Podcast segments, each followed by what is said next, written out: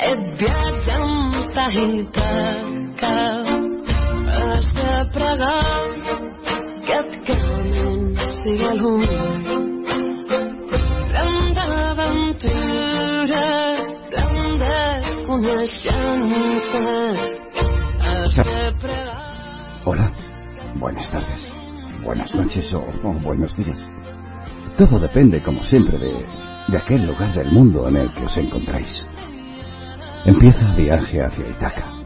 Empieza otro capítulo más de nuestro grito por los huérfanos del femicidio. Del feminicidio, perdón. Otra entrega más de vuestros sentimientos, vuestros gritos, vuestros, vuestras palabras para esos seres olvidados que son víctimas del maltrato.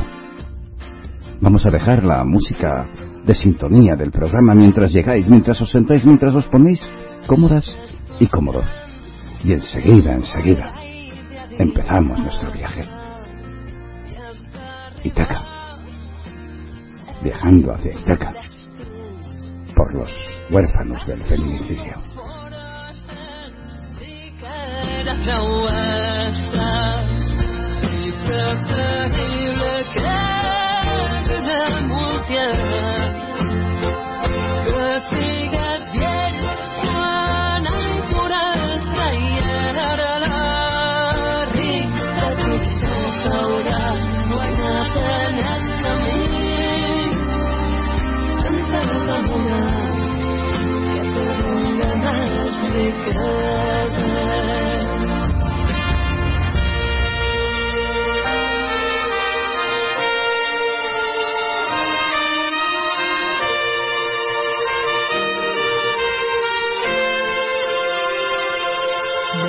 Swing, mesh, wet dynamo, swing, mesh, desert.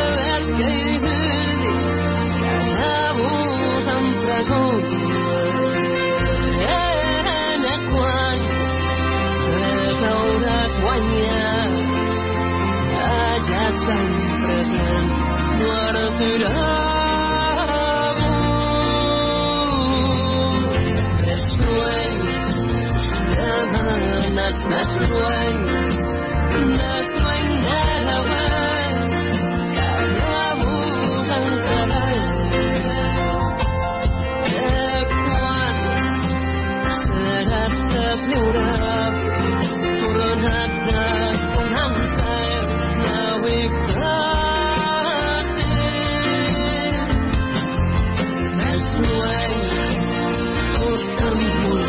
Bueno,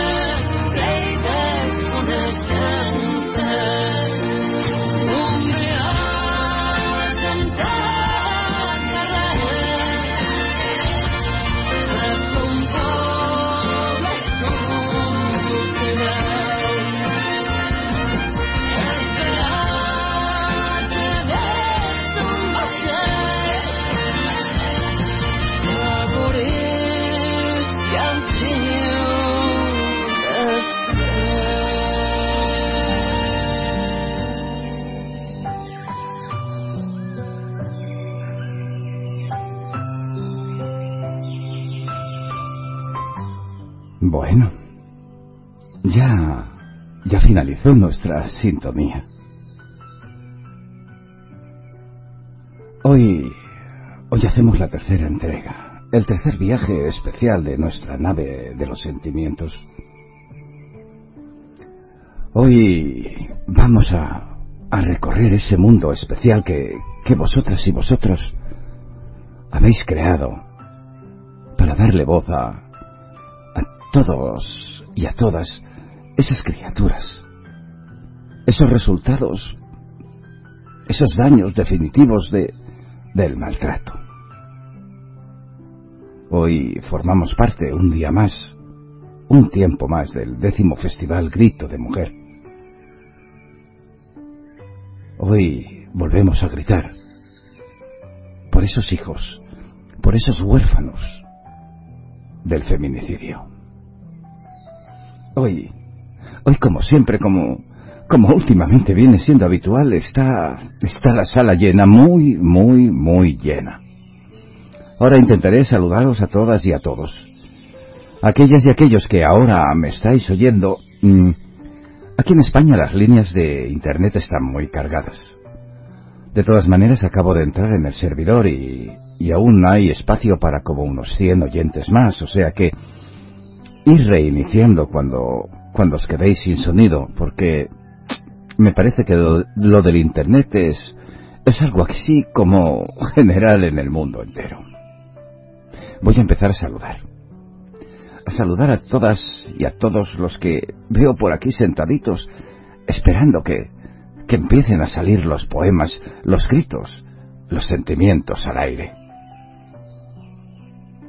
Hoy el programa, como siempre, como todos los programas de gritos de mujer, viene, viene cargado de, de dolor, de desesperación, de ansias, de ganas, de grito por, de grito por ser oído, por ser escuchada, de gritos que no tienen que perderse del silencio. Voy a empezar eh, por saludar a, bueno, pues, como siempre, a, lo primero a mi jefa, mi compañera de programa, mi compañera de vida, Marta Lombana. Ella está ahí. Cuando yo estoy tras las malinas, ella está en el micrófono. Y cuando yo estoy en el micrófono, ella está allí en bambalinas, preparando y haciendo que todo funcione y que, y que las cosas se estropeen lo menos posible. Saludaremos también a, a, toda la gente que he visto pasar y si me dejo a alguien, por favor, ya sabéis, levantáis la manita y yo saludo enseguida. Hola, Margarita Restrepo. Hola, Ana Ceci Villegas. Hola, Salvador Ortúa. Hola, Diego Muñoz. Hola, Federico Mendo. ¿Quién más tenemos por aquí? Hola, Maynor Ochavarría. Hola, José Sabir, Rey José Sabir. Espero que puedas haber resintonizado. Hola, Gaby Camila. A ver, ¿quién más tenemos por aquí? Hola, Guadalupe Reyes. A ver, ¿quién más tenemos por aquí? Hola, Jackie, Poemas Sencillos. Gracias por estar por aquí. A ver, teníamos a más gente que se ha puesto allí detrás y con los focos estos del escenario. Es que, es que no me dejan ver más allá como quien dice de la primera fila. Pero tenemos por ahí a Emilce Encina, a, Ma, a Oswaldo Amado, a Maynor ya lo saludé, a ver, ¿quién más tenemos por ahí? A Windis Cárdenas, a Lita, García, gracias por estar por aquí. Federico Mendo, ya lo saludé. ¿Quién más tenemos por ahí? ¿Quién más se apuntó por ahí? Había alguien más y ahora, y ahora le he perdido la pista. Ah, José Alejandro Jacuinde, gracias por estar por ahí escuchando, amigo. Vamos a ver, ¿quién más tenemos por aquí? Isabel San José, que está escuchando y enseguida llega. Esperemos que a tiempo, Isabel, porque creo recordar que hay un escrito tuyo hoy. Ros Gutiérrez, gracias por estar por aquí. José Miguel Carrera González desde Chile, gracias por estar por aquí, amigo. A ver, ¿quién más tenemos por ahí? A ver, a ver, a ver, a ver, a ver. A Luz Oropesa. Claro que sí, gracias por estar por ahí, Luz. ¿Quién más? Vilma Bugallo, gracias por estar por ahí. ¿Quién más tenemos por ahí? A ver, nadie más me levanta la manita. Bueno, pues ya irán apareciendo. Si me dejé a alguien, ya irán apareciendo, seguro que sí. Bueno, por ahí tenemos... Bueno, pues no tenemos a nadie más de momento. ¿No? ¿Nadie levanta la mano? Acordaros que yo soy un despistado. Hola, Marife Bernal, gracias, gracias por escuchar. Cuando puedas te conectas, no te preocupes. ¿Quién más, quién más, quién más? Bueno, pues de momento nadie más. Amile Morosí, gracias por estar escuchando, Amile. Muy amable. Venga, ¿qué os parece si... ¿Qué os parece si os pongo otra canción? Y os voy a poner eh, dos, no una, dos. Dos canciones especiales. Hoy, mira, ya llegó Isabel. ¿Veis cómo estaba a punto de llegar ahora Isabel San José? Os voy a poner dos canciones um, muy especiales, muy especiales porque hoy, hoy es el Día Internacional de la Poesía. Hace un momento, Marta nos deleitó con uno, un programa dedicado exclusivamente a eso. Mañana habrá otro. Porque, porque como siempre habéis mandado tantas y tantas y tantas poesías que, que no cabían en un solo tiempo. Porque tenemos el problema ese de que la garganta nuestra, después de estar mucho rato aquí, ¡plaf! se espachurra. Hola, Javier del Monte. Ya te vi. Gracias por estar por aquí, amigo. Y por ahí está Ignatius González. Gracias por estar por aquí, amigo Ignatius. Y poco a poco irá llegando más gente. Pues es lo que decía, es lo que... Aps, ya se me lenguatró la tregua. O la tregua se me lenguató. Eh, como os iba diciendo. Hoy es el Día Internacional de la Poesía. Y me he acordado de... de un cantante que... que casi todas sus canciones eran poesías a mí me enseñó, me recordó o, me ayudó a recordar muchas de aquellas poesías de, de cuando yo era chiquitito, que se suele decir. Y voy a empezar por la que, por esa poesía que, que más o menos, más o menos todas y todos conocemos, aquella que habla de, de que la poesía es un arma cargada de futuro. Y así, mientras tanto, agarro el boli, el lápiz y el papel y me voy haciendo una lista de los que estáis, de las que estáis por aquí, para saludar a aquellas y aquellos que no, que no he sabido ver. Venga, no os mováis. Enseguidita, enseguidita vuelvo y enseguidita, enseguidita empezamos con los poemas. Como siempre, empezaré por los escritos de los que, de los que a estas horas estáis como quien dice a punto de iros a dormir, aunque, al menos aquí en España, después de los días que llevamos confinados en casa, Creo que tenemos de todo menos sueño. Venga, ahora mismo vuelvo.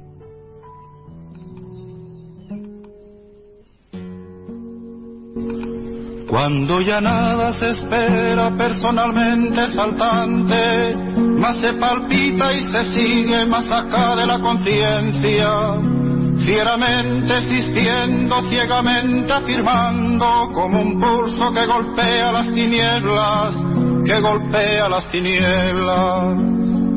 Cuando se miran de frente los vertiginosos ojos claros de la muerte, se dicen las verdades, las bárbaras, terribles, amorosas crueldades, amorosas crueldades. Poesía para el pobre, poesía necesaria como el pan de cada día como el aire que exigimos trece veces por minuto para ser y en tanto somos dar un sí que glorifica. Porque vivimos a golpes, porque apenas si nos dejan decir que somos quien somos. Nuestros cantares no pueden ser sin pecado un adorno. Estamos tocando el fondo, estamos tocando el fondo. Maldigo la poesía concebida como un lujo cultural por los neutrales, que lavándose las manos se desentienden y evaden. Maldigo la poesía de quien no toma partido, partido hasta mancharse. Hago mía las faltas, siento en mía cuánto sufren y canto respirando. Canto y canto y cantando más allá de mis penas de mis penas personales, me ensancho, me ensancho. Quiero daros vida, provocar nuevos actos y calculo por eso con técnica que puedo. Me siento un ingeniero del verso y un obrero que trabaja con otros a España, a España en sus aceros. No es una poesía gota a gota pensada, no es un bello producto, no es un fruto perfecto. Es lo más necesario, lo que no tiene nombre, son gritos en el cielo y en la tierra son actos. porque vivimos a golpes, porque apenas si nos dejan decir que somos quien somos. Nuestros cantares no pueden ser sin pecado un adorno. Estamos tocando el fondo, estamos tocando el fondo.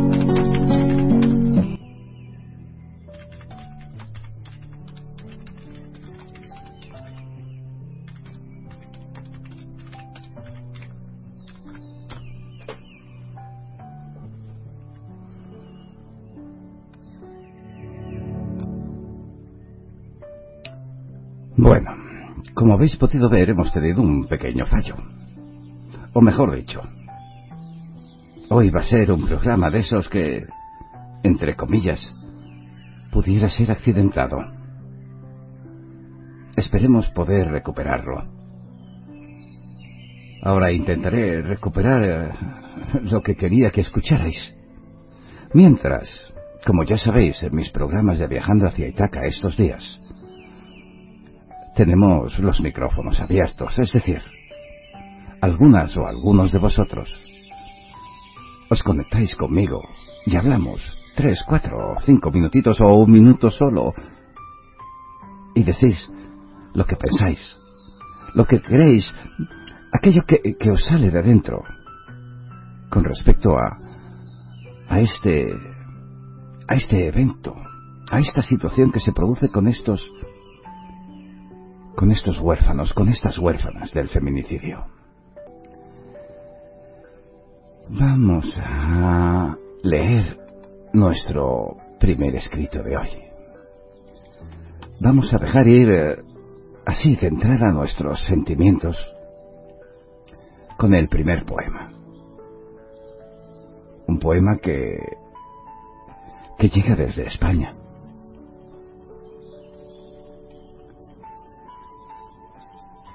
Desde desde una ciudad llamada Cuenca, aunque creo recordar que ahora está viviendo en Madrid. Sé que se encuentra bien porque está escuchándonos ahora mismo, está ahí sentadita en primera fila prácticamente. De Isabel Mellado. Abrazado.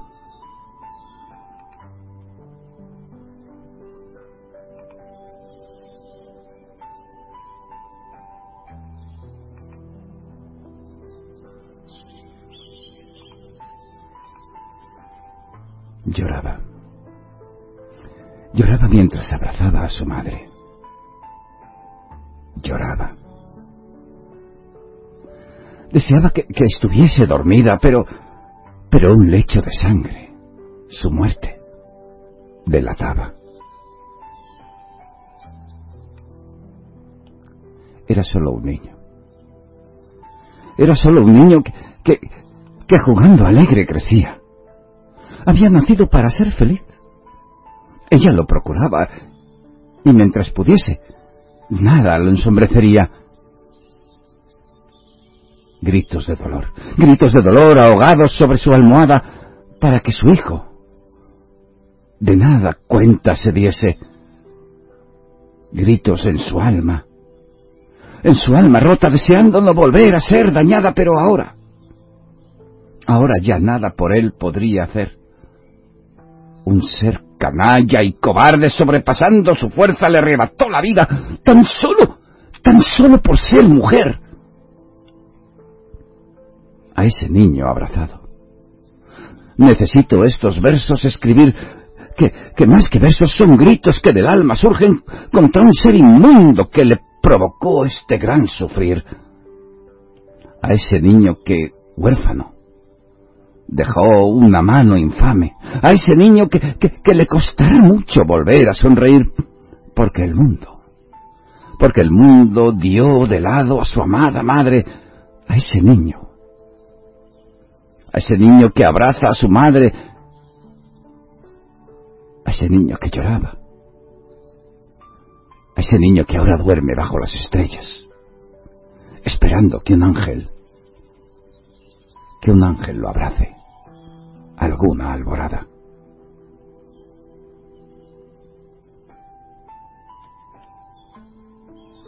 Acabamos de escuchar el escrito Abrazado de la autora Isabel San José Mellado, desde España. Todos los derechos de autor reservados. Un abrazo muy especial. Gracias Isabel. Bellas letras. Bellas palabras. Pues ahora vamos a buscar. Vamos a ver si conseguimos poner una canción que no nos haga mm, trampa, por decirlo de alguna manera.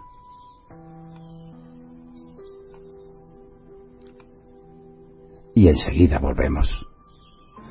Voy a ver si consigo traer a alguien a los micrófonos. ¿Os parece bien? Y empezamos y empezamos a compartir. Ahora mismo vuelvo.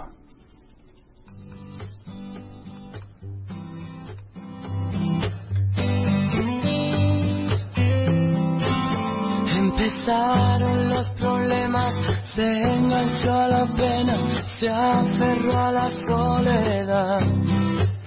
Ya no mira las estrellas, mira sus ojeras, cansadas de pelear. Olvidándose de todo, busca de algún modo de encontrar su libertad.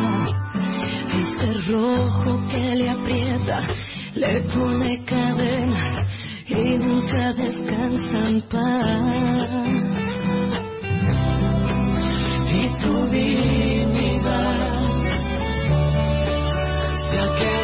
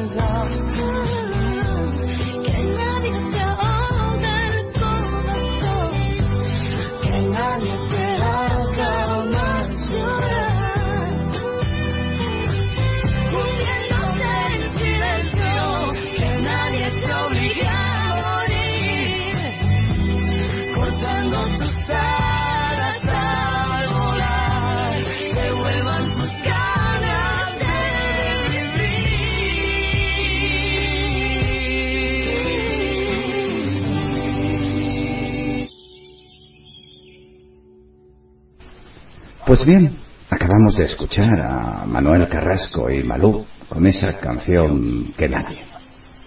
Y como y como toca abrir micrófonos, hemos decidido irnos corriendo con el poder este que, que nos da la radio hasta Chile. Y en Chile, mm, aquello de buscando teléfonos, he conseguido contactar con una con otra gran poetisa porque tengo la suerte de, de que todas y todos seáis grandes, grandiosos y grandiosas poetisas. Así es que, Jackie, poemas sencillos, buenas tardes. Hola, buenas tardes. Bueno, eh, como hago yo siempre, los micrófonos de la radio son tuyos, o sea que, adelante. ¿Qué nos has de decir tú sobre los huérfanos del feminicidio? Es, eh, en Chile se ve frecuentemente en las noticias y muchas veces me he preguntado cómo y, cómo vivirán esos pequeños que quedan sin su madre y cómo muchas veces sufrirán ah, ese despego tan grande. Y, mm, se han visto muchas noticias últimamente, estamos en esa campaña de ninguna menos y bueno, eso es lo que nosotros esperamos, poder criar a nuestros hijos, poder saber que la persona que duerme a tu lado un día no va a levantar su mano contra ti y que esas personas, esos hombres puedan pensar que no solamente dañan una vida, sino que dañan a sus hijos y a todo el entorno. Y si este mensaje pudiera llegar a esos hombres golpeadores, violentos, fuera lindo que ellos pudieran cambiar su actitud tomar un poquito de razón para poder allí pensar no solamente en, ellos mismos, sino en las personas que le rodean y que sufrirán, sobre todo los niños, que sufrirán eh, la ausencia de una madre. Y esa es mi reflexión y mi comentario. Bueno, lo cierto es que tenemos que intentar que, que esos hombres... De hecho, yo siempre he pensado que todos los hombres cambiemos de actitud. Desde luego, desde luego, es- es- este tema del machismo y de eh, la maté porque era mía, que es una frase que se usa mucho, por lo menos aquí en España, no va a ser fácil. Porque no sé vosotros en vuestro país, pero aquí las madres de nuestros padres los educaron así. Así, sí. Aunque el esposo que yo tengo, él es eh, criado por el papá y el papá le enseñó mucho sobre respetar a la mujer, así que eh, cuando él se porta mal yo le pego, no. Te, te iba a decir, te- te iba a decir que me dejaras a, a- a tu esposo y así yo también estaría bien, pero ya veo que no, no va a ser posible. Desde luego, como nos esté, como nos esté escuchando, madre mía. Bueno. Uy, uy, uy, yo lo oí por ahí. Bueno, amigo, que lo digo con todo el cariño y el respeto, ¿eh? que, que no pasa nada.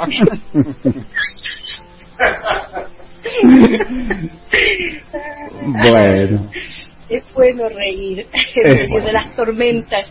Es bueno reír.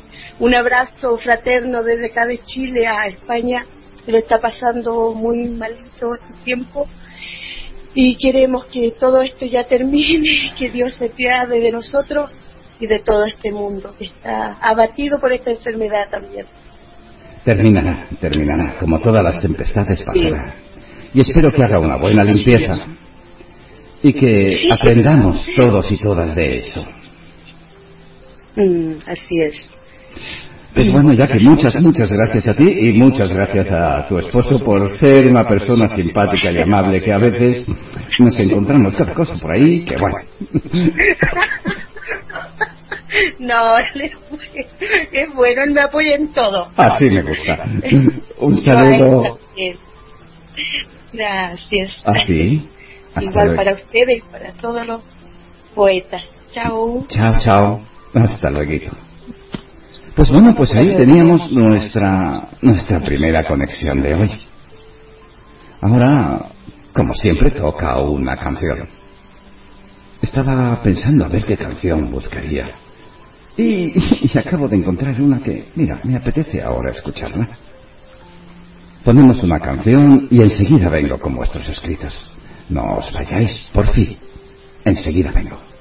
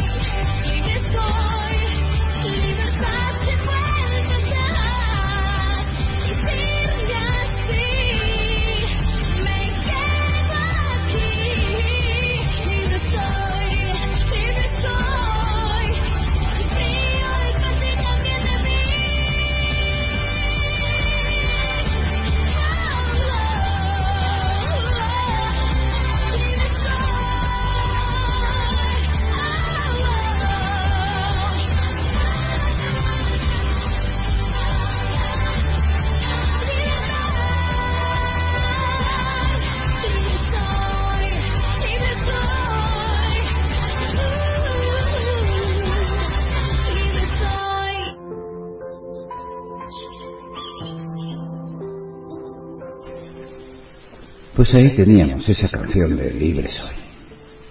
Es de una de esas películas de... Y no me gusta decirlo, pero es así. Es una de esas, de esas canciones de las películas de princesitas. Pero la canción, la letra, está bien. Y creo que, que le correspondía estar aquí. Creo que era un buen momento para ponerla porque realmente las mujeres tienen que tienen que ser libres. Ese ni una más ha de ser ni una más, lleno de libertad y de vida. Y ahora, antes de, perdón, antes de que venga nuestra próxima invitada o nuestro próximo invitado, ¿qué os parece si escuchamos otro poema? Ahora vamos a ver. hasta México. Y desde México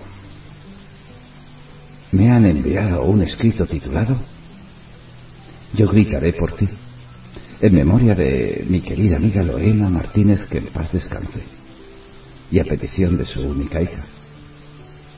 Eso es lo que nos ha puesto su autora Juanita García, que desde México nos dice más o menos así.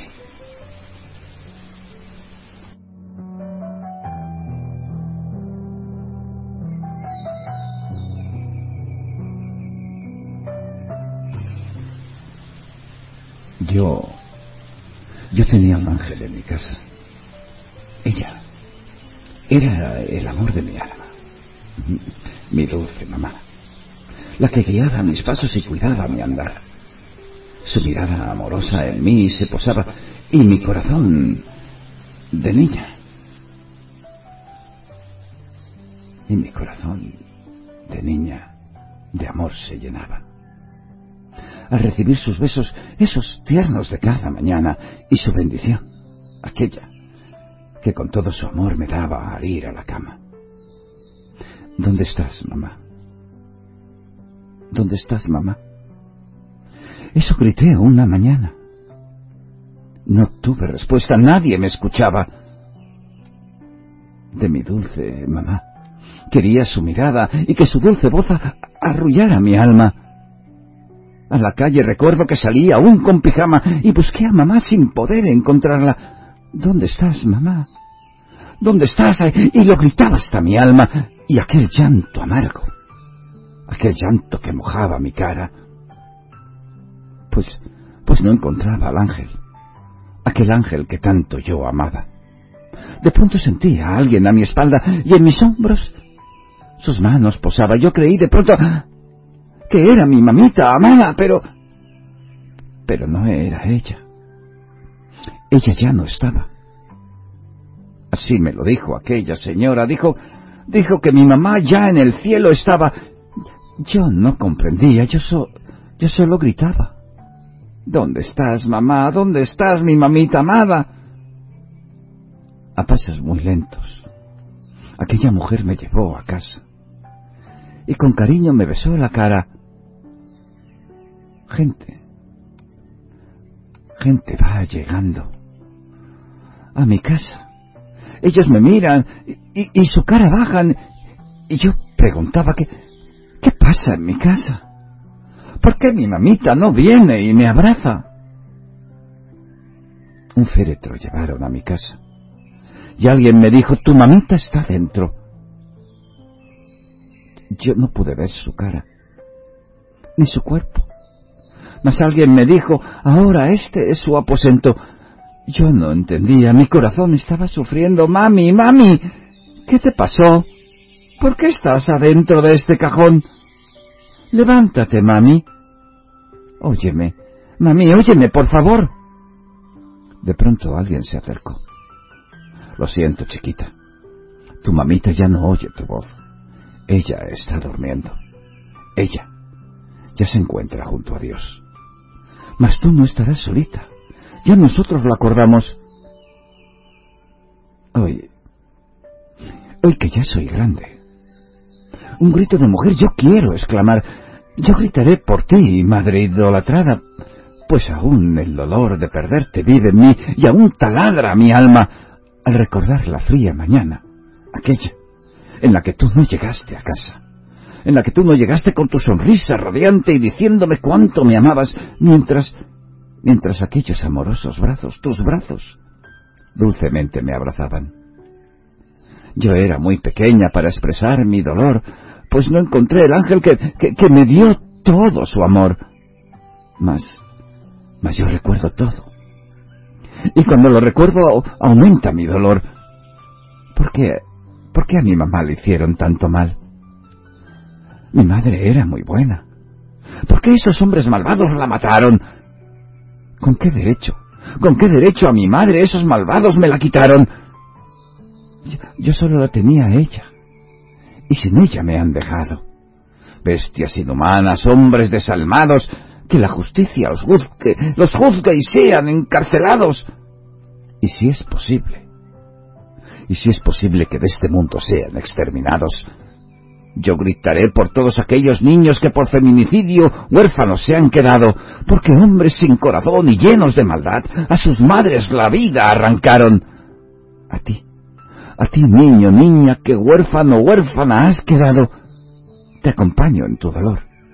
Ese que a tu alma de niño ha dañado, si llegas, si llegas a ser un hombre, no imites a los hombres malos, ellos son escorias, no tienen alma de humanos. Son ruines y cobardes, son viles, desalmados. Mas la justicia de Dios llegará tarde o temprano. Vive con rectitud, vive con rectitud y a tu prójimo ve, mira como a un hermano. Nunca tuerzas el camino. Y un buen futuro, vete labrando.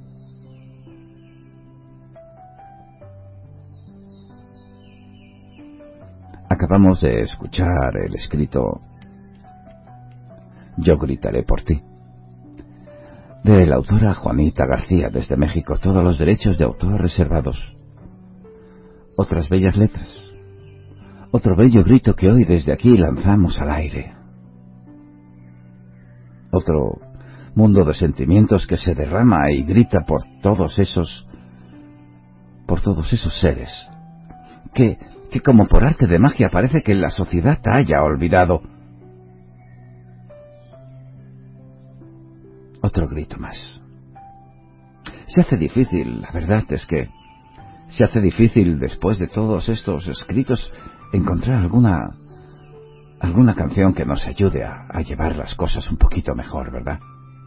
De todas maneras, de todas maneras tenemos aquí otra canción. A ver, a ver, a ver, a ver. Esta de aquí. Venga.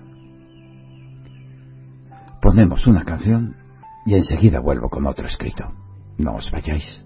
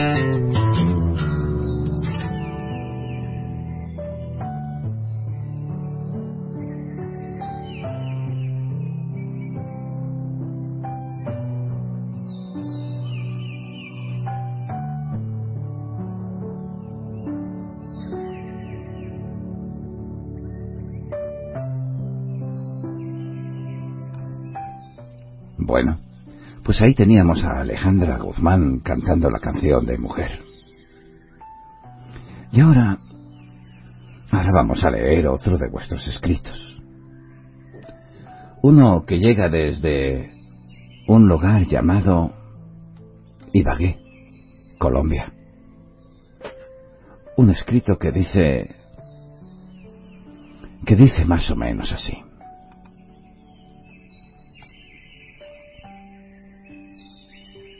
Estoy fría. Estoy fría y no tengo ganas. Así le dijo Ana a su marido Andrés, que impávido la miraba. Estoy fría, continuó, y ya no lo amo, porque usted acabó con todo el amor que yo le tenía. Estoy fría. Estoy sin calor, estoy helada, más que helada, un pedazo de hielo polar. Por eso, por eso no insista. Para que le dé placer, no. Pues no, no insista, por favor. ¿Acaso no se ha dado cuenta que usted acabó con todo lo que nos unía? ¿Acaso, acaso no se ha dado cuenta que sin piedad mató uno a uno todos mis sueños? ¿Acaso, acaso no se ha dado cuenta que sin razón alguna acabó con todas, todas mis esperanzas? ¿Acaso no se ha dado cuenta que me robó a mis hijos y, me privó de su crianza? ¿Está ciego o qué? ¿Acaso no se ha dado cuenta que estoy fría por su culpa? ¿Acaso no se ha dado cuenta que estoy pálida y yerta? ¿Acaso, acaso no se ha dado cuenta que por su culpa estoy muerta?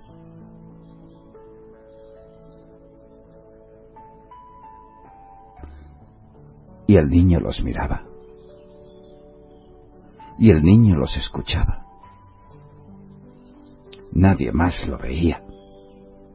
Nadie más lo notaba. Los ojos se clavaron en los ojos. El niño sintió la mirada del bebé. Y Andrés sintió la mirada de aquel hijo que llorando, que llorando callaba. Andrés, de dolor enloqueció.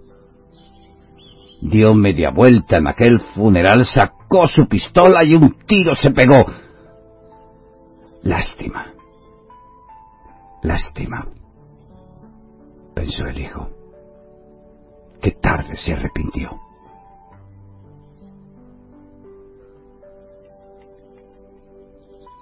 Acabamos de escuchar el escrito Estoy fría, del autor Salvador Ortúa. Salvador Barón Horta, desde Ibagué, Tolima, Colombia. Todos los derechos de autor reservados. Otra visión del mundo. Otro grito por esos niños, por esas niñas. Y yo me voy a apuntar un poco a ese final del poema. Lástima que se arrepintiera tan tarde. Podría haberse pegado el tiro primero, ¿no? Pues bien, ahí tenemos otro. Ahí tenemos otro escrito, otro grito, otro canto.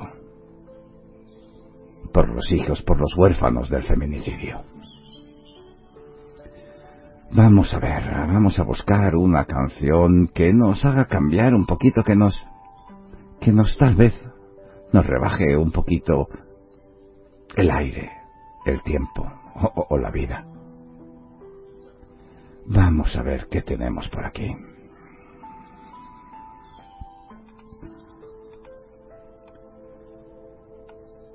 Una canción y vuelvo enseguida. Es difícil hablar porque porque son todos sentimientos que, que flotan en el aire. Y como siempre digo y nunca me cansaré de decir, si un poema era bueno, magnífico, genial, el siguiente es bueno, magnífico y genial y... Y es lo que me pasa. Es lo que nos pasa aquí en Radio Ecos Poéticos que, que todas vosotras, que todos vosotros nos entregáis, nos entregáis con tanto amor, con tanta vida, con tanta fuerza vuestros sentimientos, que a veces cuesta hablar. Yo muchas veces incluso admiro a Marta por, por cómo lo llena todo de alegría. Porque, porque dentro de todo este grito, porque dentro de, de todos estos hechos reales, ciertos, contados de una u otra manera, con mejores o peores palabras, está el amor. El amor, vuestro amor, lo que sentís, lo que dais, lo que entregáis. Y eso hace que, que esta humilde radio, como digo yo, vuele y haga un viaje tras otro, uno tras otro, más aquí y más allá de Itaca. Veo que llegó el señor Pedro Sánchez Andrade. Gracias por estar por aquí, amigo Pedro. Y hay más gente. Lo que pasa es que no, no sé, no sé quiénes son porque, porque me salen banderas. Me salen muchas banderas. Y no puedo identificarlo o porque no están en, en el chat, con lo cual aún se me pone más complicado. Pero voy a saludar a todos los que me escuchan, a todos los que me escuchan desde Colombia, desde Brasil, desde Puerto Rico, desde Costa Rica, desde Guatemala, desde Argentina, desde Chile, desde Perú, desde Ecuador, desde El Salvador. ¿Y esta bandera de dónde es? Bueno, ya lo averiguaré. Voy a saludar a la otra jefa, antes de que me despidan. Hola, Rosario Salazar. Gracias. Ya te vi. Lo que pasa es que ya sabes que cuando me concentro, mm, mm, mm, pues eso. Eh, ¿Dónde más? Paraguay, Uruguay. ¿Qué más banderas me dejo aquí? Bueno, no, esa ya está. Pues, y eso sí, hay montones y montones y montones de interrogantes. Sois muchas y muchos los que sé que estáis escuchando. Pocos los que podéis entrar o entráis en el chat. Ya lo sé. De hecho, tenemos dos chats porque eh, el Facebook no, en un momento determinado no nos dejó añadir más gente a uno. Pero ¿qué le vamos a hacer? Venga, lo dicho, vamos a poner una cancioncita, a ver si nos animamos un poco y, y enseguida vuelvo. No os vayáis.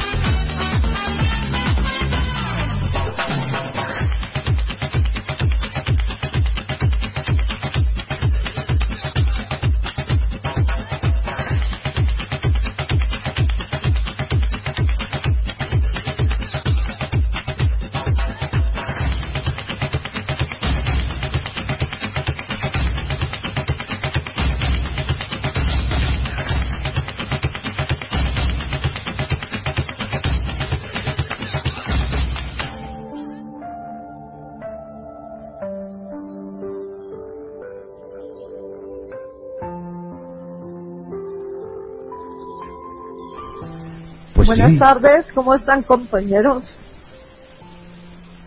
Adelante, adelante. Eh, bueno, aquí estoy con ustedes en esta tarde tan hermosa escuchando sobre este tema tan triste que nos rompe el corazón a todas nosotras y a todo el mundo. Oh. Y sucede en todos los países. Una cosita. ¿Y, y, y usted quién es? ¿Cómo se llama? ¿Desde dónde nos llama? Yo me llamo Margarita Restrepo, poeta de Colombia, de la ciudad de Medellín. Los acompaño todas, casi siempre en la emisora. Pues adelante. Eh, me encanta estar con ustedes. Y sobre este tema sí me pone muy triste, pues, por, por la situación de muchas mujeres y de muchos niños en la situación de orfandad por causa de los padres y también por causa de nosotras mismas, por el silencio, por el miedo a hablar o, o a pegar un grito de auxilio. Entonces nos acobarda mucho eso. Y también tiene culpa las autoridades porque uno va y demanda o habla y lo dejan a uno en, en, en espera y ya esperan es que a uno lo maten también pues que lo, lo, lo que sucede en este caso. Entonces tenemos muchos tenemos la culpa en esto. Y lo más triste es que los que más sufren son los niños porque quedan solitarios en un mundo tan tan grande para ellos tan triste y de tanto dolor son cosas que suceden y no debieran de pasar pero el silencio nos hace cobardes De todas maneras, ahí en Colombia me Es parece... algo muy duro Ujú. sí No, que decía que allí en Colombia me parece Colombia. que hay, hay algún movimiento de mujeres que está empezando a hacer ruido, creo, no sé. Eh, sí, pero muy, como muy suave. Yo me pongo en ese lugar porque, porque yo pues demandé, hice muchas cosas y, y solo decían, sí, nosotros le mandamos una cita, esto y esto, pero al menos yo pues mi grito lo hice yo sola, me liberé. Entonces es como, como, como ese grito de, de, de voy a a gritar por mi hijo o por mis hijos para que no, no siga sucediendo lo que pasa muchas veces que quedan solos. Y siempre, siempre debemos de, si tenemos hijas, mujeres, siempre tenemos que estar ahí eh, luchando porque ellas no guarden silencio, porque ellas también hagan ese llamado a libertad, de que no se aferren a, a la pareja así pues tanto hasta que llegue ese momento tan cruel de, de una despedida brutal. De verdad que sí.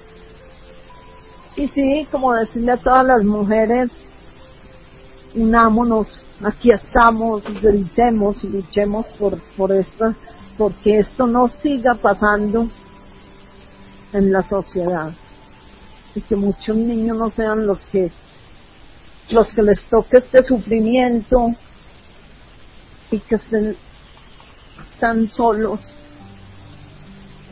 y tan muertos.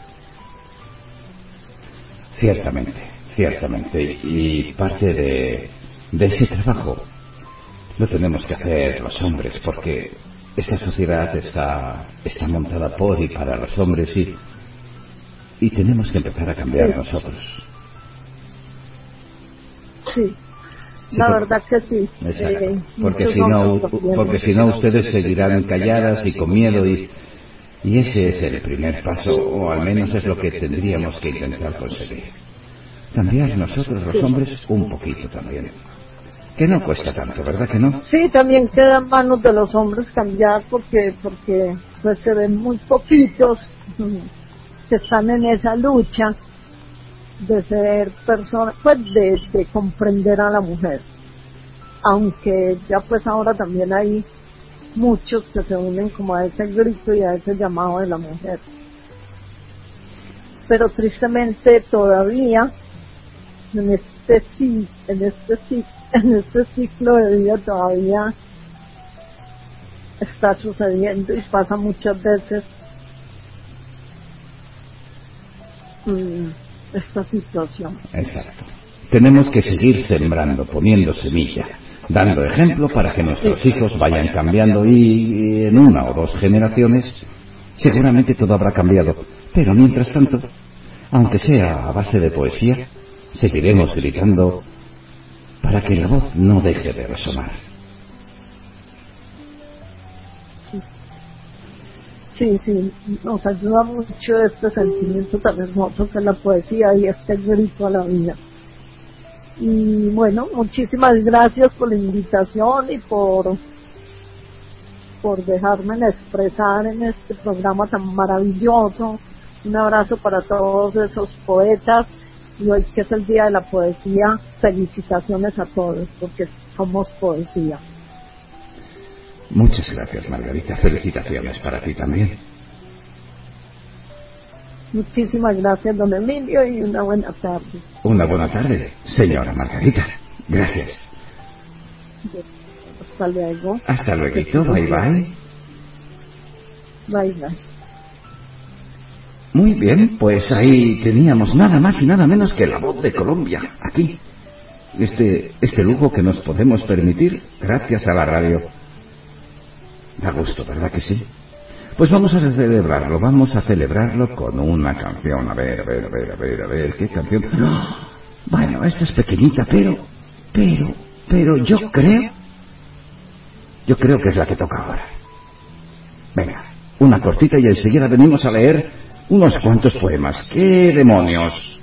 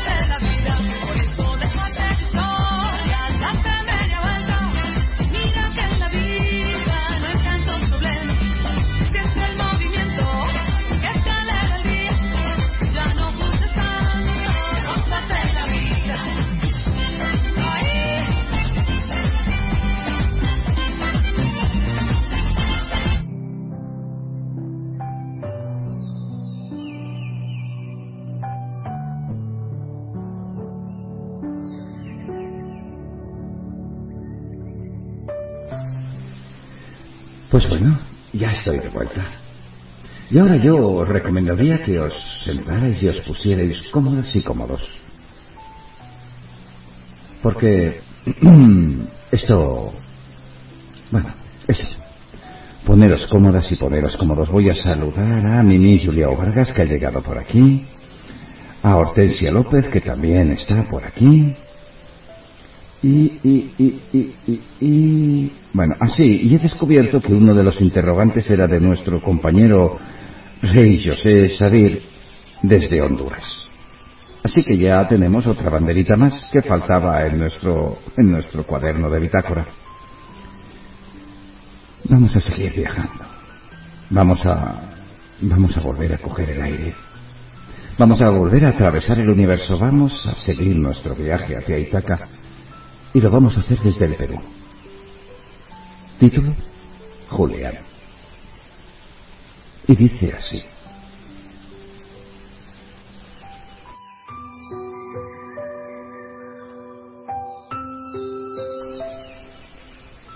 Juli- Julián, Julián tiene ya, tiene ya 18 años. Y le teme a la oscuridad. Le aterra la idea de quedarse solo. Cualquier ruido, cualquier ruido, lo asusta.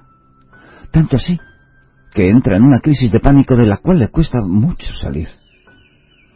Es por eso que siempre, sobre todo por las noches, lleva puestos sus audiófonos aunque no esté escuchando música. Casi siempre se desvela. Y al otro día está muerto de sueño. Le han pedido que duerma, pero, pero no. Bien, mejor dicho, no puede. Le cuesta, le cuesta sociabilizar. Tiene muy pocos amigos, muy pocos, y es que, y es que ya, ya casi no sale ni a la calle. Si estás pensando que es un comportamiento extraño para un joven de su edad, pues déjame decirte que sí, que sí que lo es. Todos sabemos que los jóvenes en su mayoría no son así. Pero él, pero él no es así porque quiere. Es más, de niño, de niño nunca fue tímido, por el contrario, era, era el niño más sociable de toda su calle y en su escuela hasta, hasta te puedo asegurar que si en aquel momento le hubieras preguntado si quería ser el joven que es hoy, la respuesta hubiera sido no, no y no, un no rotundo. Todo cambió. Todo cambió para él, para su vida. Repentinamente y de golpe todo cambió.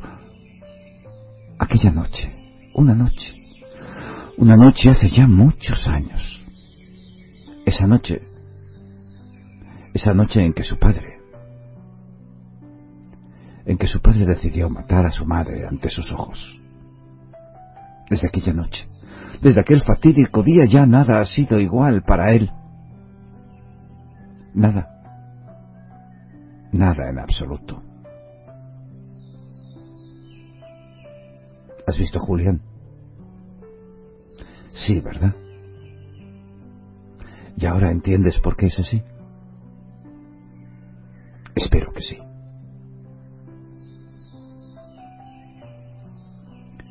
Acabamos de escuchar el escrito Julián, del autor Axel Yasso Ross, desde Perú. Todos los derechos de autor reservados. Todos hemos visto algún Julián. Algún Julián, alguna María, alguna Susana, algún Pedro, algún Andrés, algún Roberto, algún Miguel, algún Juan, algún Jorge. ¿Verdad que sí? Todas y todos hemos visto a alguien con unos cascos, tímido, retraído, caray, tímido, retraído, tímida, retraída, callada, poco sociable. Pues ahora ya sabemos uno de los motivos. No tiene por qué ser ese, pero es uno, ¿verdad? Y ahora desde Perú vamos a dar un salto en el mapa. Y nos vamos a ir hasta Costa Rica. Y desde Costa Rica, Maynor Chavarría Bermúdez nos envía un escrito titulado Feminicidio, que dice más o menos así.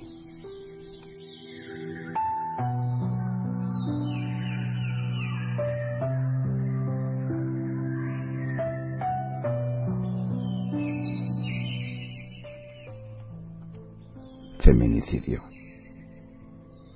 Alma dolida. Perturbadora experiencia en tan poca existencia. Lágrimas, llanto, temor e inseguridad. Allí acobija. Allí acobija todos los sentimientos. aquel ser, un ser aterrado, un ser que derrama lágrimas en la oscura soledad. Se escucha el bullicio de gritos malditos y objetos golpeando vibrantes paredes y un acurrucado cuerpecito en un rincón a, a la espera, a la espera del deseado silencio. Dos seres, dos seres unidos algún día por amor hoy, hoy serán los actores principales de una obra macabra. Y aquella alma, y aquella alma pura, aquella alma, su único espectador. Sus ojos desorbitados, fijos, llenos de espanto, y sus oídos escuchando el filo de carne cortando. Gemidos de dolor, gritos y desesperados lamentos, y aquel ruido sordo derrumbándose el cuerpo en el último aliento de aquella mujer a quien él llamó mamá. Mamá. Yace, yace inerte en el suelo. Y el vil asesino que la engendró en fuga, en fuga tenaz y, y aquella aterrorizada, inocente alma de niña traumada sin, sin saber qué sería de ella. Las frías rejas esperan al villano traidor y el tétrico cementerio a su amada madre y a ella, y a ella, y a ella un futuro incierto lleno de dolor. Víctima única y real una víctima viviente del desenlace fatal de aquel cruel feminicidio, el de su propia madre. Una víctima. Mamá. Silencio. Oscuridad. Alma dolida.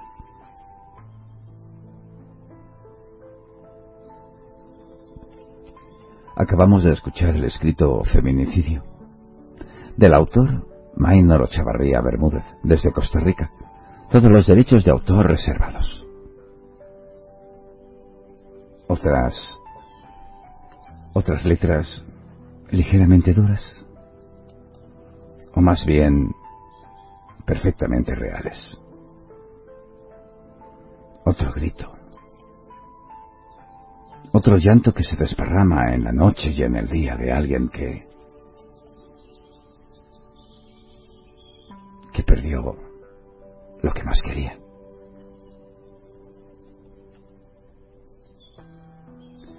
Vamos a dar otro saltito. Vamos a seguir en este ambiente tranquilo y pausado, en el que vamos asimilando esas historias que vosotras y vosotros traéis. Ahora nos vamos a ir hasta Estados Unidos, pero de la mano de una escritora mexicana, Beata Aguirre. Mexicana hasta el tuétano, como dice ella. No la veo por aquí, así es que es posible que tengamos que repetirlo, pero es igual. Nos ha enviado algo, o un escrito, mejor dicho, que lleva el título de Recuerdo de Amor. Y dice, y dice más o menos así.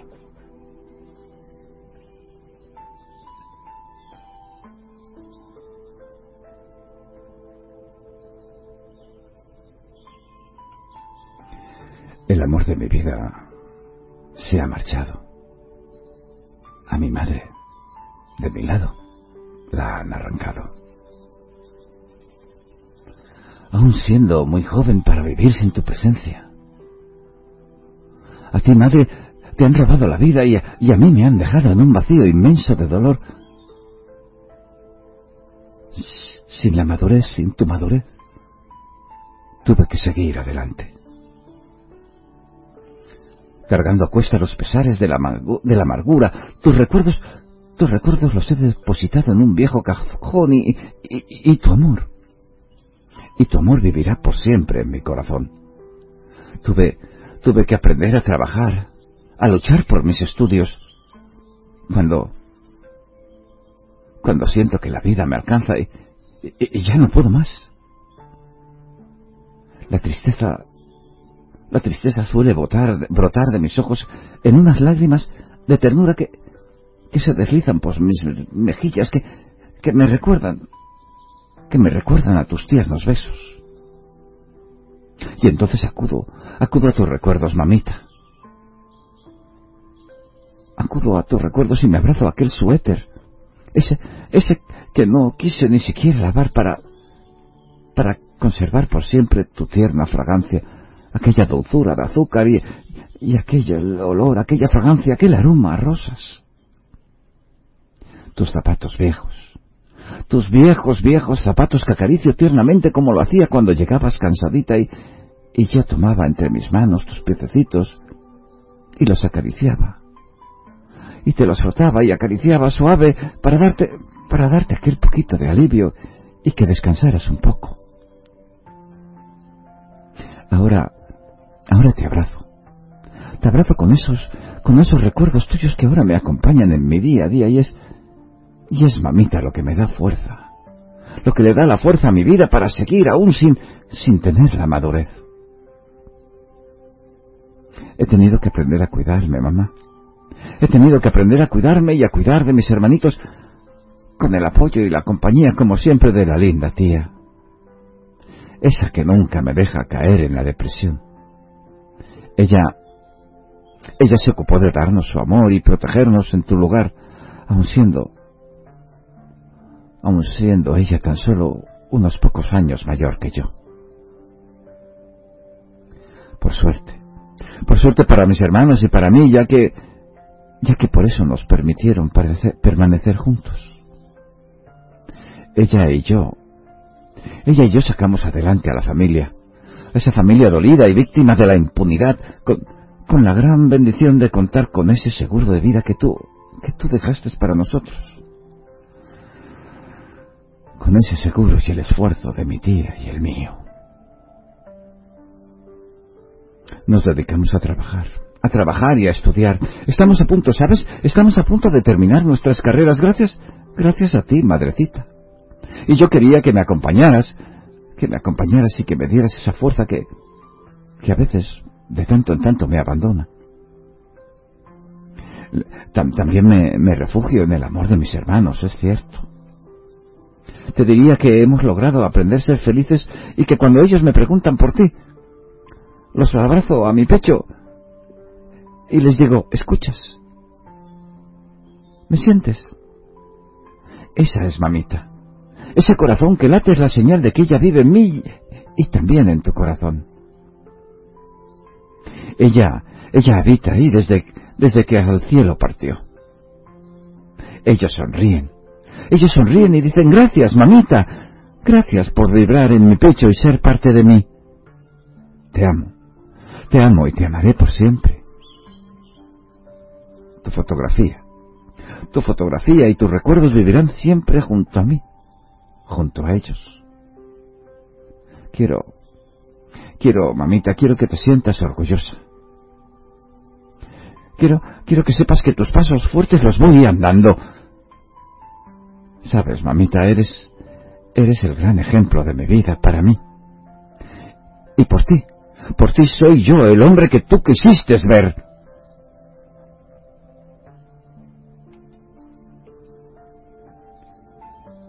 Acabamos de escuchar el escrito Recuerdo de Amor, de la escritora Beata Aguirre desde México, residente en Estados Unidos. Todos los derechos de autor reservados. ¿Cuántas familias? ¿Cuántas familias han de vivir, sobrevivir así? ¿Cuántas familias se han quebrado y y han echado mano de, esos recursos tan especiales que una cosa que ahora le llaman resiliencia. Pues eso, que esa cosa nos ha dado a todas y a todos. Otro escrito especial. Otro escrito que grita. Que grita, que grita fuerte y alto. Por todos esos huérfanos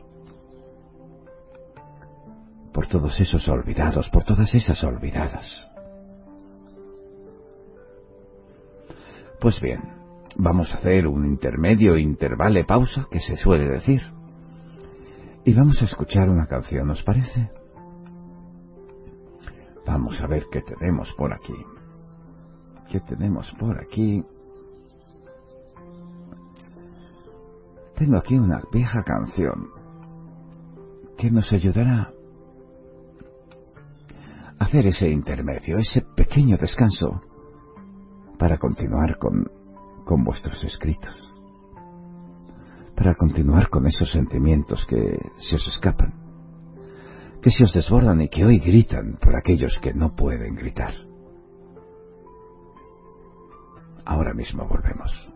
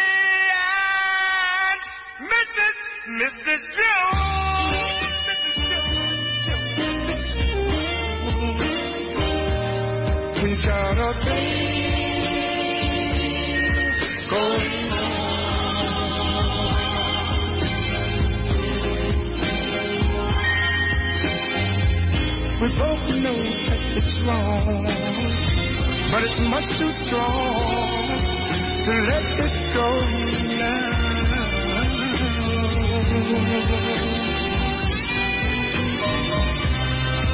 Well, it's time for us to believe It hurts so much, it hurts so much inside. Now she'll go her way, and I'll go mine. Tomorrow we'll meet the same place, the same.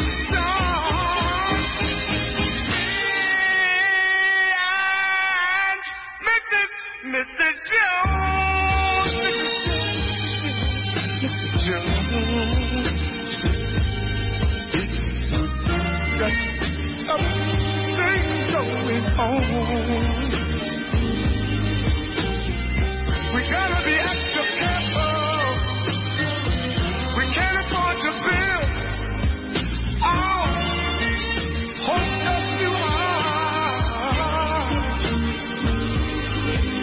gonna meet and talk with you at the same place, the same cafe, the same time.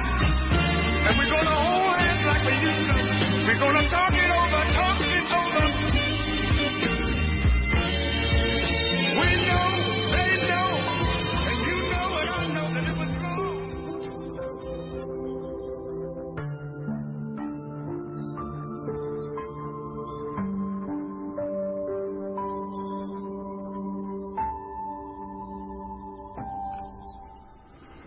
Bueno, pues ahí teníamos a Billy Pago con su Me and Mr. Jones, una vieja canción. De cuando yo era muy joven, vamos a dejarlo ahí, de, de hace algunos años y ya está. Y ahora, y ahora nos vamos a volver a México. Y desde México me han enviado un escrito, uno titulado La paz a mi alma.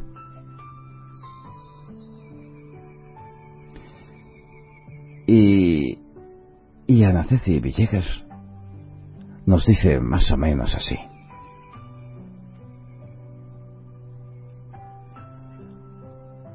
La paz a mi alma. Mi nombre es Macarena y vengo de familia de clase media, de origen español arra- arraigado aquí en México. Mi calvario, mi calvario dio inicio a mis 14 años.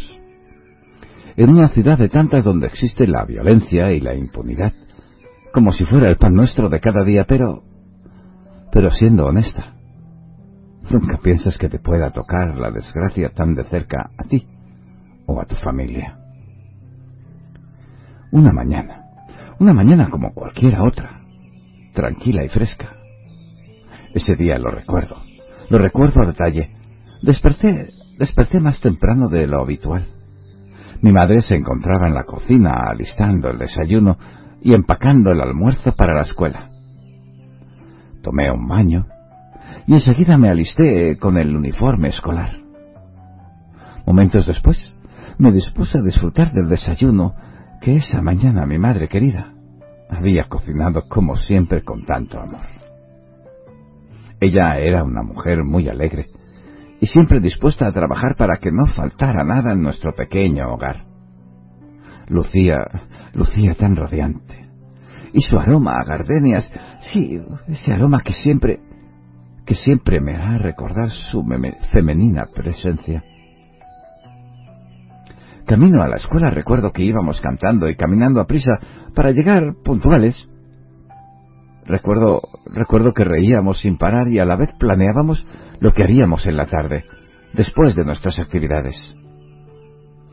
Unos planes, unos planes que jamás se llegarían a cumplir y que, y que hoy me duelen en lo más profundo. Recuerdo cómo llegamos a la escuela, como ella me abrazó fuerte, fuerte. Y, y cielos, ¿quién iba a pensar que, que sería la última vez? ¿Quién iba a, a pensar que, que no la volvería a ver jamás? ¿Quién iba a pensar que, que su aroma ya no lo volvería a respirar? Y ella me miró. Me miró y con esos ojos llenos de amor me dijo, Pórtate bien, pórtate bien, mi amor. Nos vemos a la tarde. Y ya ves. Y así transcurrió el día hasta que llegó la hora de salida y yo, como siempre, esperando en la puerta de la escuela a que llegara mi madre. Pasaron los minutos. Eh, Yo me empezaba a desesperar, pues ella nunca se retrasaba y me empezaba a preocupar. Decidí llamarle por teléfono. Lamentablemente no había respuesta. Lo reconozco. De verdad. Me empezaba a sentir nerviosa y asustada, así es que llamé a papá. Llamé a mi padre y, le conté lo sucedido. Me dijo que pasaría a recogerme, que él vendría. Y vino. Después, después eh, fuimos juntos a buscarla a su trabajo y nadie la había visto. Ese día nunca llegó a trabajar. Estábamos desconcertados. No, no había razón para que ella desapareciera de esta forma. Fuimos a casa. A casa de un par de amigas. De ella, a, a casa de la abuela. Llamamos a los tíos y... Y nada. Nada, nada, nadie sabía nada. Era... Era como si se la hubiera tragado la tierra. Fuimos a levantar la denuncia. Y solo nos decían que teníamos que esperar ciertas horas para empezar a reportarla. Era tanta mi impotencia de no poder hacer más. Y, dentro, y dentro de mí sentía que cada minuto que, que cada segundo que pasaba me alejaba más de la posibilidad de volver a verla. Esa noche, esa noche ni, ni mi padre ni yo dormimos. Nos fuimos a recorrer las calles de casa, de las aledañas a la escuela, a preguntar. A primera hora de la mañana siguiente, fuimos a los negocios cercanos, por si la habían visto. Pero era increíble. Era increíble, nada, nadie, nadie nos daba ninguna señal. Fuimos de nuevo a las autoridades. No tenían respuestas tampoco. No puedo, no puedo, soy incapaz de describir el coraje y la desesperación que nos invadía a todos en la familia. Su celular ya ni siquiera daba señal. Yo, yo ya no podía con tanto dolor. Mis ojos, mis ojos querían explotar de tanto llorar. No, no quería siquiera dormir por miedo a perderme ese tiempo para poder, para poder salir mejor de nuevo a buscarla, ¿no? De eso, así, pasaron los días. Y nada sabíamos. Las autoridades siempre con tanta indiferencia y a veces, a veces burlándose con aquello de, de, que ni es la primera ni será la última que desaparece. Esas personas no, no saben el impacto que daban esas palabras. Esas crueles palabras dolían, herían. Por dentro, por dentro me sentía perdida, como, como si una parte de mí estuviera ausente y solo iba a cobrar vida el, día, el momento, el instante en el que de nuevo viera a mi madre querida. Hubo, hubo momentos en los que perdí el control. Hubo momentos en los que destrocé, sí, sí, destrocé toda mi habitación, nada me importaba, nada, absolutamente nada. Nada tenía sentido para mí. Me corté el cabello a lo bestia y, y nada calmaba esa ira. Ese dolor, esa impotencia que invadía, era demasiado. Hasta que decidí hacerme cortas, co- cortadas con la navaja. En las muñecas y en varias partes del cuerpo porque, porque prefería sentir aquel dolor en la piel que no aquel otro dolor imposible allí dentro de mi alma. Mi abuela, asustada de las costumbres que yo había adoptado, esa, esas de, de realizarme cortadas tras cortadas sobre todo el cuerpo. Pobre abuela. Hubo noches en las que, mientras todos dormían, yo, yo salía de la casa a deambular, con la cara maquillada como un payaso. Recuerdo, recuerdo que incluso empecé a fumar y, y que no quería comer. Mi padre no sabía de qué manera ayudarme. Él, él lo cierto es que aún andaba lleno de dolor. Y él debía seguir yendo a trabajar cada día, aguantar frente a la gente, aparentar que todo iba bien, que todo estaba bien. Un día, un día mi abuela me encontró con las venas cortadas. Esta vez ya, ya ni, sin- ni siquiera, ni siquiera sentía el dolor de los cortes que me hacía. Así es que pensé, voy a hacerlo más hondo. Y se ve que se me pasó la mano. Y empecé a desangrarme, pero... Pero yo solo... Yo solo sentía alivio, paz. Yo ya no quería vivir. Yo ya no quería vivir más esta... Esta pobre y, y esta vida. Y mi pobre abuela. Mi pobre abuela es, es la que tenía que lidiar conmigo. Al final, al final decidió llevarme al psicólogo. Y he de agradecer que, que, que ella tomara esa decisión. De lo contrario, ahora, hoy, yo no estaría contándoles mi historia. Ha pasado un año. Ha pasado un año y sigo con mi terapia. Asisto, asisto tres veces a la semana a mis sesiones con Lorena, mi psicóloga, quien, quien con el tiempo se ha ido ganando mi confianza. Y siento, siento, siento que al desahogarme con ella, mi madre me escucha y, y que por medio de Lorena ella me aconseja. Ya sé, quizás te suena bastante irónico y tal vez hasta tonto, pero... Pero para mí, para mí ha sido... ha sido una manera de calmarme y llenarme un poco de alivio. Para mí, ha sido la manera de sobrevivir.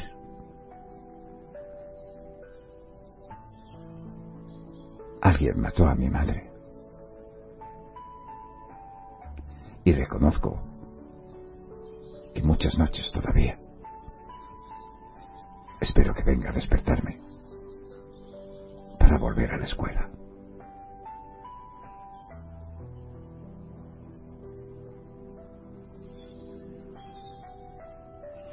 Acabamos de escuchar el escrito La paz de mi alma.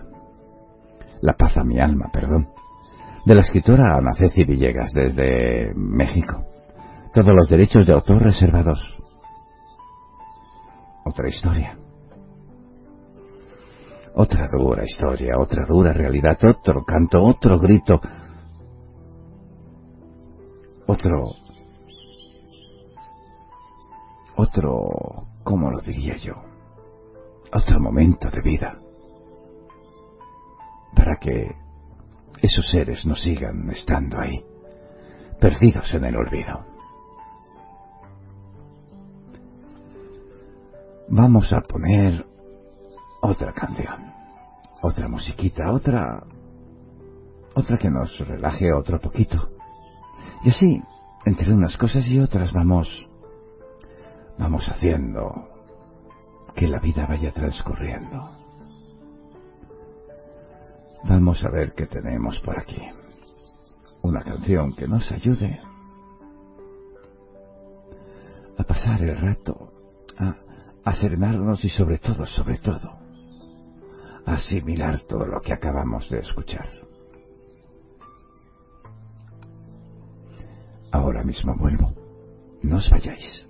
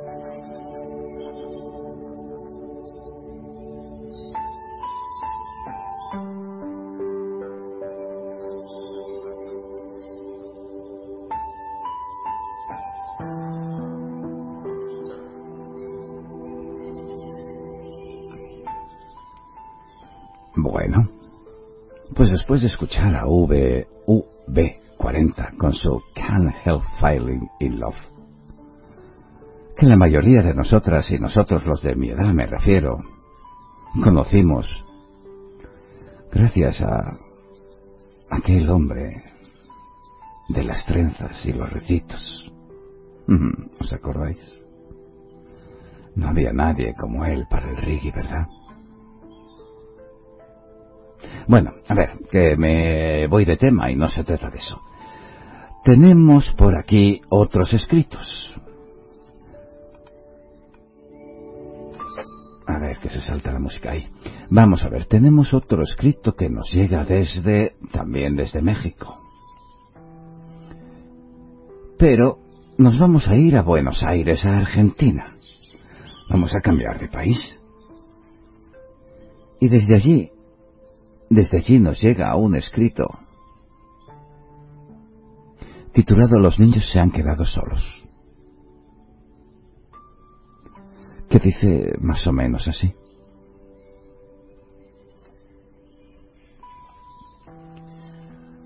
Se ha callado la noche bajo el rosal, que rojo apunto a la, apunta a la luna de tu inocencia. Los niños, los niños ajenos gritan en las esquinas de la muerte ciega. Se suben a las grupas de madres desconocidas buscando la suya que, que, han perdido en la lucha del existir. No buscan alimento, nos buscan a nosotras, nos buscan a, a, nosotras que, que tantos como a ellos hemos parido tan solo por amor y darles la vida que merecen. Mas ellos, ellos, ellos solo se quedaron, se quedaron allí, chupándose los dedos psiquiátricos, quedando de rodillas. Los niños. Los niños son fantasmas, son ángeles mutantes, destapan las estatuas y quitan la venda de los ojos, esos ojos a los que la justicia no quiere dar luz, poniendo en debate de los sordos a los que ignoran. Los niños. Los niños son, son nosotros con manos encharcadas, autistas que acarician las manos, que, que a punta de pistola nos atacan. Están sin domicilio. Están también vagando en éxodos y vueltas. Están, están buscando identidad entre sus genes. Las marchas ya no sirven. Los cirios encendidos vistiéndose de blanco se agrupan entre ellos. No quieren separarse, no. No quieren el sistema de odio ni de fuego no quieren más que, que otros les pongan los grilletes de presidios.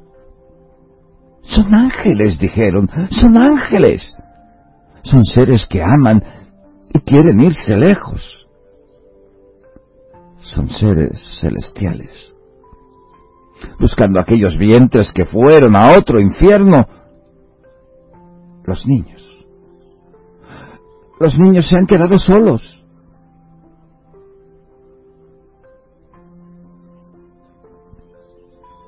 Acabamos de escuchar el escrito Los niños se han quedado solos, de la autora Graciela Marcos, desde Buenos Aires, Argentina.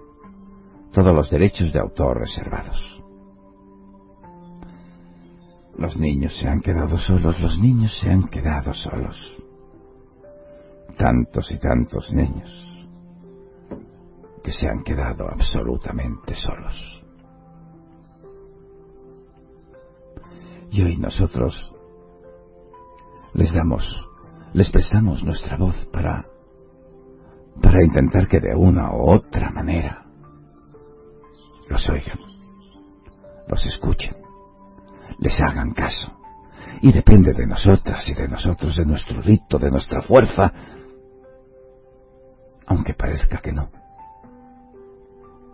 Todos estos gritos resuenan en el universo en el mundo, en la tierra, en la vida. Y ahora más,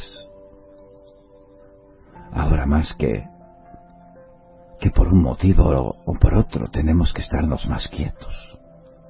Tenemos que ser o aprender a ser más nosotras y más nosotros Y más ahora, que tenemos un tiempo que antes no teníamos.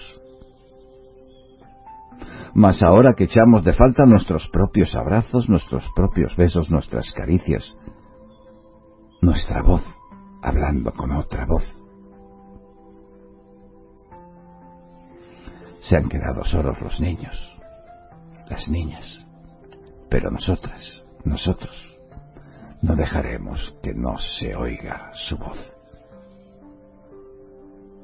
Y eso mismo opina Toribio Acosta, desde México, que nos ha mandado un escrito titulado Heridas que duelen, que dice más o menos así.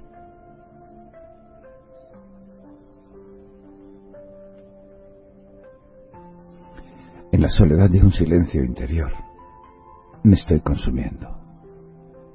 No sé si sea rabia, tristeza o temor, pero, pero siento que, pienso que él me está carcomiendo. Con mi muy escasa experiencia y edad, este silencio plasmado en soledad, eh, estoy viviendo y, siento, si- si- siento que me han robado la felicidad. Siento en mi corazón un vacío, un vacío, un vacío que es un lamento. Me consume, me consume toda esta paz interior.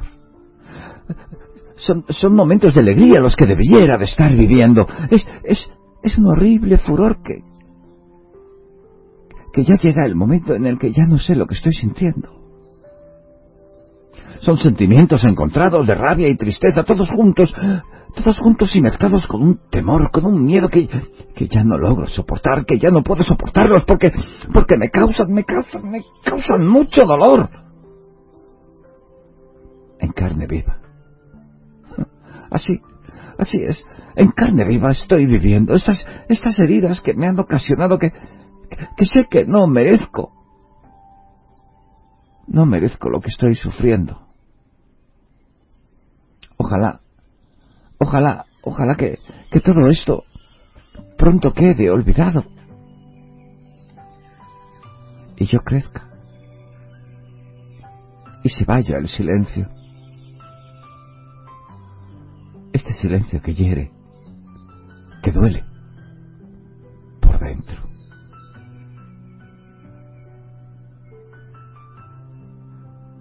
Acabamos de escuchar el escrito Heridas que duelen, del autor Toribio Acosta, desde México.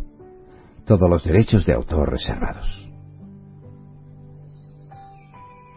Ciertamente, ese silencio, esa ausencia de la madre, esa soledad, esa orfandad en todos los sentidos, es una daga es un cuchillo que va rasgando aquí y allá. Y duele, fuerte, desde adentro. Y ahora, desde adentro, nos vamos a ir hasta... hasta algún lugar del mundo. Porque la escritora Azul Cian se olvidó ponernos de qué país es. Y yo no tengo ni idea. Pero su escrito titulado Diario de un niño dice más o menos así.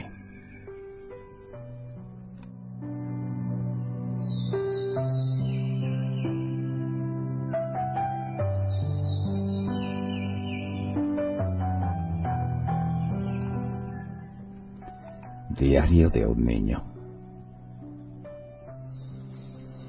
Hoy es lunes. Hoy es lunes y les voy a contar algo.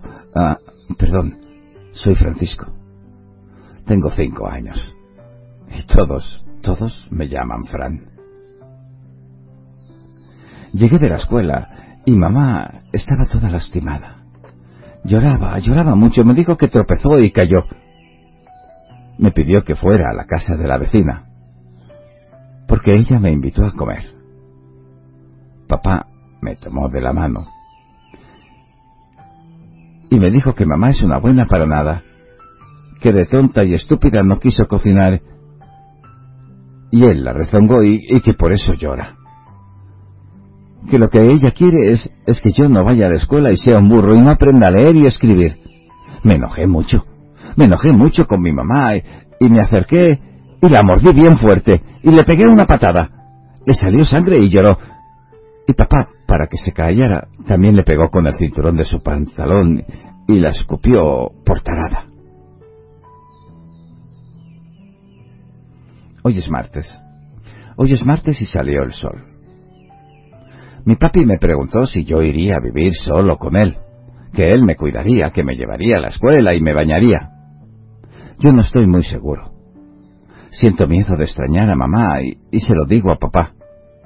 Él me dice que las mujeres no sirven para nada, que hay que matarlas a palos y, y que él y que él me va a enseñar cómo tratarlas, que no tenga miedo, que no sea maricón. De tarde, papá me llevó a la plaza y jugó conmigo antes antes de salir, por eso cerró con llave el dormitorio donde estaba mamá. Cuando cuando volvimos, vi abierta la ventana de allí, de- del dormitorio donde estaba mamá. Papá, papá sacó la llave del bolsillo, abrió la puerta del cuarto, entró y cerró la ventana y otra vez la puerta. Mamá gritaba, lloraba, golpeaba hasta que papá salió con manchas de sangre en su ropa. Entró en el baño, se bañó y luego me ayudó a hacer los deberes.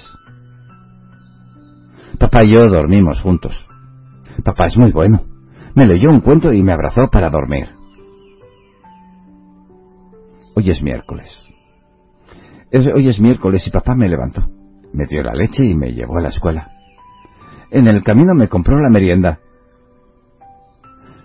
Igual me siento triste y, y quisiera abrazar a mi mamá. La maestra me puso sobresaliente en el cuaderno. Cuando llegué a casa le mostré a mi mamá. Ya estoy en casa. Cuando llegue a casa le mostraré a mi mamá. Perdón. Ya estoy en casa. Papá me trajo. Está muy apurado. Dice que juntemos la ropa, que nos vamos. Comeremos en el camino. Hay silencio. Quiero ir al dormitorio de mamá para darle un beso, para mostrarle el sobresaliente que la maestra me puso y decirle que nos vamos. Papá no me deja. Me dice que mamá ya salió, que nos espera en un lugar para comer.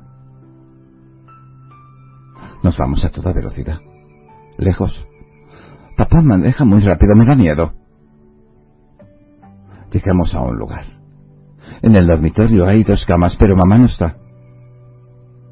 Le pregunto a papá y papá me dice que ya vendrá. Jueves, viernes. Pasan los días. Pasan los días y, mamá no viene. Y yo estoy triste. Yo estoy triste porque, porque quiero ver a mi mamá.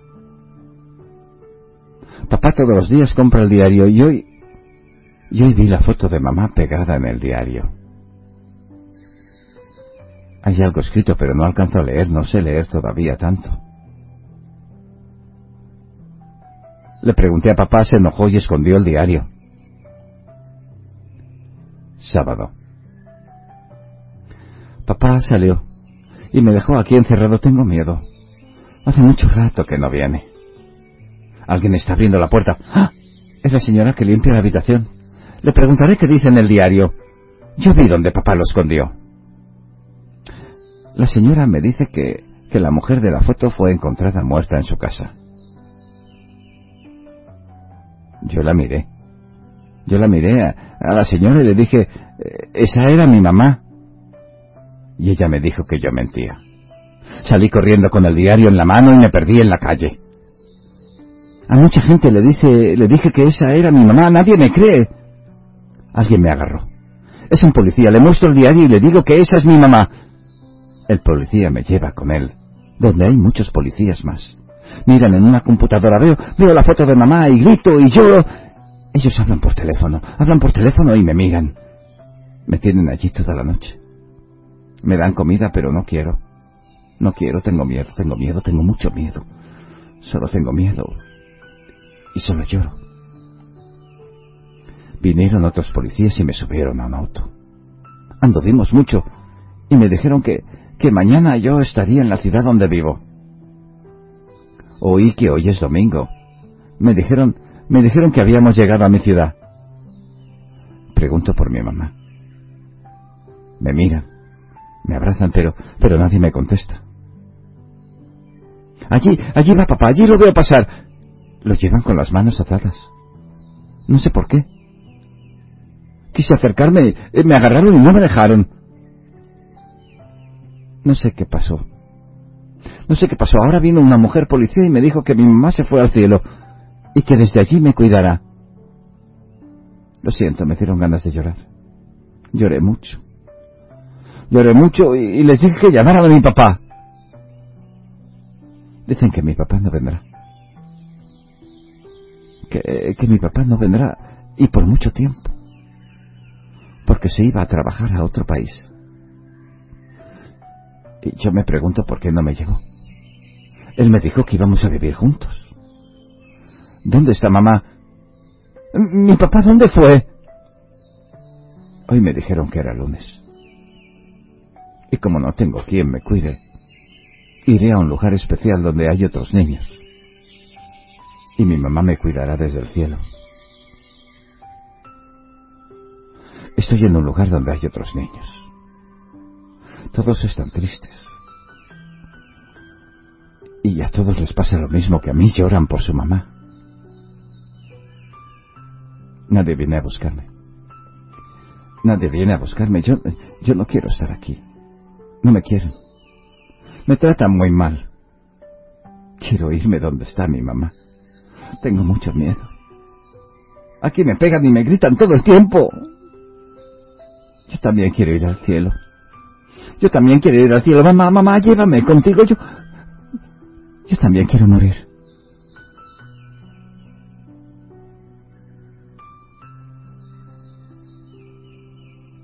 Acabamos de escuchar el escrito Diario de un niño, de la autora Azul Cian. Todos los derechos de autor reservados. Otra historia. Otro grito. Otra manera de ver esta situación. Otra manera de ver este... este mundo tan especial. Otra manera de, de levantar un grito. De hacer que se oiga. De hacer sentir en la piel los sentimientos. Bellas letras, Azul Cian. Bellas letras. Gracias por compartirlas. ¿Un poquito de música? Venga, vamos con un poquito de música y enseguida, enseguida vuelvo. No os vayáis.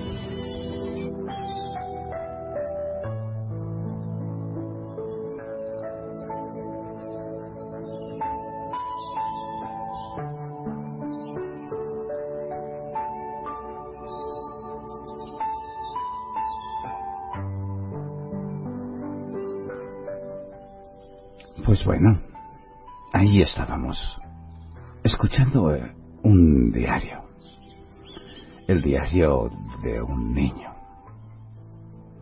el diario de un resultado de un feminicidio. Otro punto de vista de todo y de todos. Huérfanos del feminicidio. ¿Cuántos, verdad? ¿Cuántos hay? Y, qué poco... qué poco se les oye o qué poco se habla de ellos. Y sí, es cierto, la mujer muere. El asesino con un poco de suerte, con un poco de suerte, tal vez acabe en prisión. Pero las hijas y los hijos siguen ahí. Solas o solos en la mayoría de los casos porque de repente, de repente parece que nadie quiera saber nada de ellas o de ellos. Y su vida se convierte, pues, pues en un vagar por la vida. A veces tienen suerte y encuentran algún pariente que, que puede y quiere cuidarlos. Pero la mayoría de las veces acaban en una institución de estas para para los niños y las niñas o si no en la calle. Viviendo en la calle y siendo usados utilizados de una y mil maneras que ahora mismo estoy convencido de que todas y todos estáis pensando Desde aquí, desde Radio Ecos Poéticos, desde Grito de Mujer, intentamos este mes de marzo darles voz, darles fuerza, hacer que se les oiga de una manera o de otra, de una forma o de otra. Solo esperamos aportar nuestro granito de arena. Solo queremos que de una u otra manera se les oiga un poquito un poquito tan solo, tampoco es necesario que sea todo de golpe. Lo importante es empezar. Lo importante es es que salga a la luz el primer grito y, y como semilla vaya creciendo. Voy a poner una canción y ya enseguidita voy a venir a despedirme, porque nuestro programa se acaba. No sé si habrá alguien que quiera entrar o no a la radio. Ahora, ahora lo miraré. Mientras tanto, mientras tanto vamos a alegrar un poquito. Hace tiempo que no escuchamos esa abeja y ese panal de Juan Luis Guerra, ¿verdad que no? Pues con él os dejo. Ahora mismo vengo.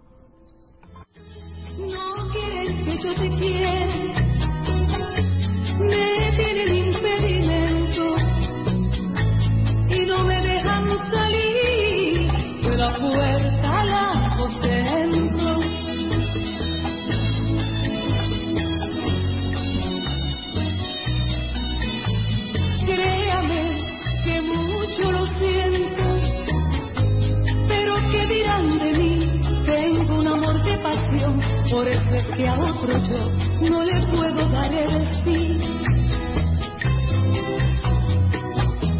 Yo no encuentro un corazón que me sepa cotejar cuando yo llego a tu puerta. Llega la abeja al panal, llega la abeja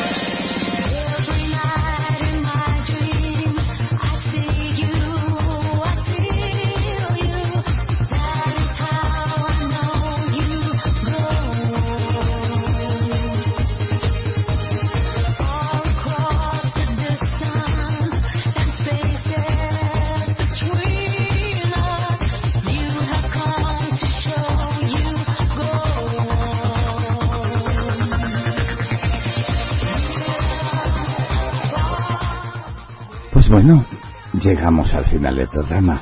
Así es que nos vamos a despedir con esta música, con esta versión de Celine Dion y el Titanic. Un, un tecno para despedir el programa. Vamos a ir diciéndole adiós a este a esta tercera entrega de Itaca y los huérfanos del feminicidio. Muchas gracias a todas y a todos de estar por aquí. Ya es hora de ir cerrando, la mayoría ya estáis cansados y es hora de irse a dormir. Bueno, yo solo quiero recordaros que a las y los que seáis más trasnochadores, en un par de horitas llega un programa especial. Uno que se llama Noches de Fuego. No sé, tal vez os apetezca descansar un momentito y volver a sintonizar con nosotras, con nosotros. Yo creo que estará interesante. Yo creo que será un programa lleno de, de fuego. Buenas tardes, buenas noches, amigas y amigos. Disfrutad y sobre todo, sobre todo, seguid gritando. Seguid con nosotras y con nosotros en ese grito por los huérfanos del feminicidio en ese grito de mujer 2020, dándole voz a esos grandes, a esas grandes, olvidados y olvidadas. Namaste, amigas. Namaste, amigos. Nos vemos. Chao, chao.